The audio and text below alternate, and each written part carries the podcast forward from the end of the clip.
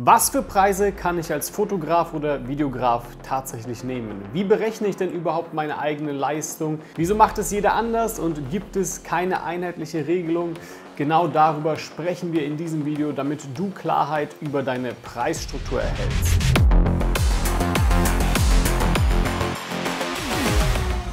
Grundsätzlich gibt es zwei Möglichkeiten, dein Angebot zu kalkulieren. Du kannst mit Stundensätzen bzw. Tagessätzen arbeiten oder du kannst klare Angebotsstrukturen erstellen und hier zum Beispiel mit Paketen arbeiten. Wir gehen beides mal Schritt für Schritt durch. Tagessätze zuerst. Das heißt, hier berechnet man seinen Preis oftmals anhand von einer Excel-Tabelle oder ähnlichem und sagt dann, ja, mein Tagessatz ja, fürs Drehen zum Beispiel liegt bei 1000 Euro und für das Editing nehme ich nochmal 500 Euro pro Tag.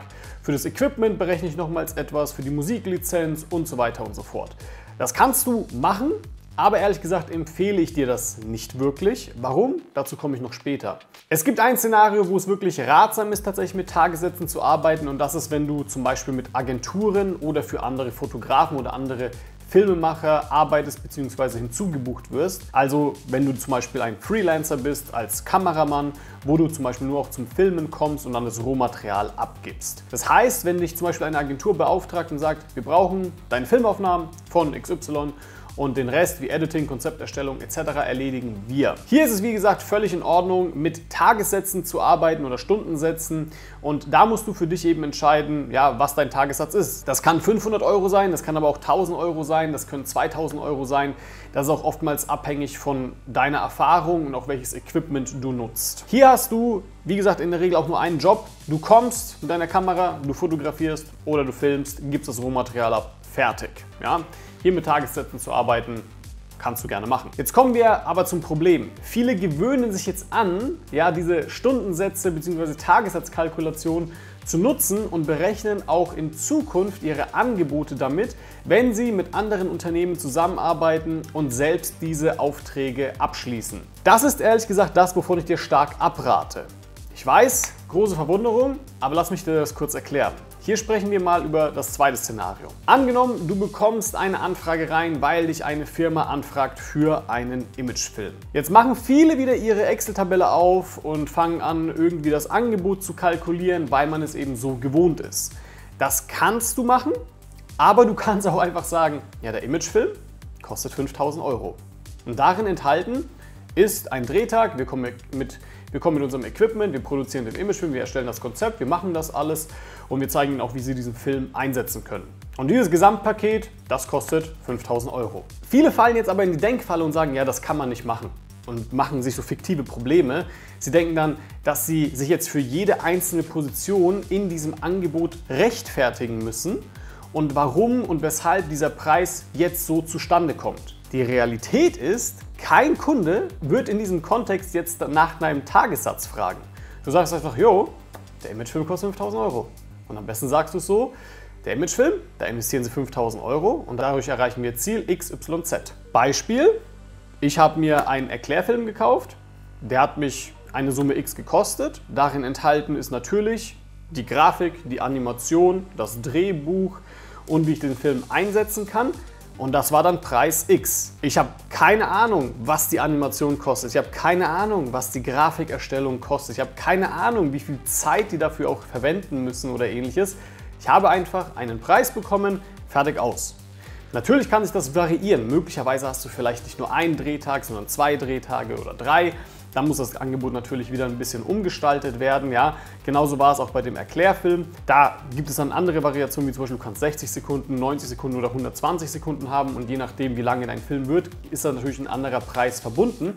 Aber am Ende des Tages bekomme ich hier Pakete. Wichtig ist natürlich auch, dass der Kunde versteht, was ihm so ein Film bringt und vor allem solltest du auch ein Ziel mit dieser Produktion anstreben, wie zum Beispiel ja, neue Kunden zu gewinnen oder Mitarbeiter zu gewinnen. Das ist natürlich auch immer abhängig von dem Ziel der Firma. Auch das machen sehr viele Fotografen und Filmer nicht. Die schreiben dann auf ihre Webseite, ja, wir machen emotionale Geschichten durch Unternehmensvideos oder Videos, die einzigartig sind, das ist schön, nur interessiert es den Unternehmer nicht, denn der Unternehmer möchte ein Problem gelöst bekommen. Beispielergebnisse sind wie gesagt sowas wie Neukunden gewinnen oder Mitarbeiter gewinnen oder mehr Vertrauen oder höherwertigeres Branding, aber niemand will einfach Videos, die einzigartig sind. Ich weiß, welcher Einwand aber nun von vielen kommt.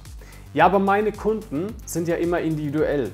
Jeder möchte etwas anderes und jede Produktion verläuft anders. Ich kann da gar keine einheitlichen Angebote machen. Und hier liegt erneut der Fehler bei dir. Denn dir würde das nicht passieren, wenn du eine glasklare Positionierung hättest und einen homogenen Kundentypen. Denn wenn du das hättest, dann würde dein Auftraggeber genau auch wissen, was er für ein Video von dir erwarten kann.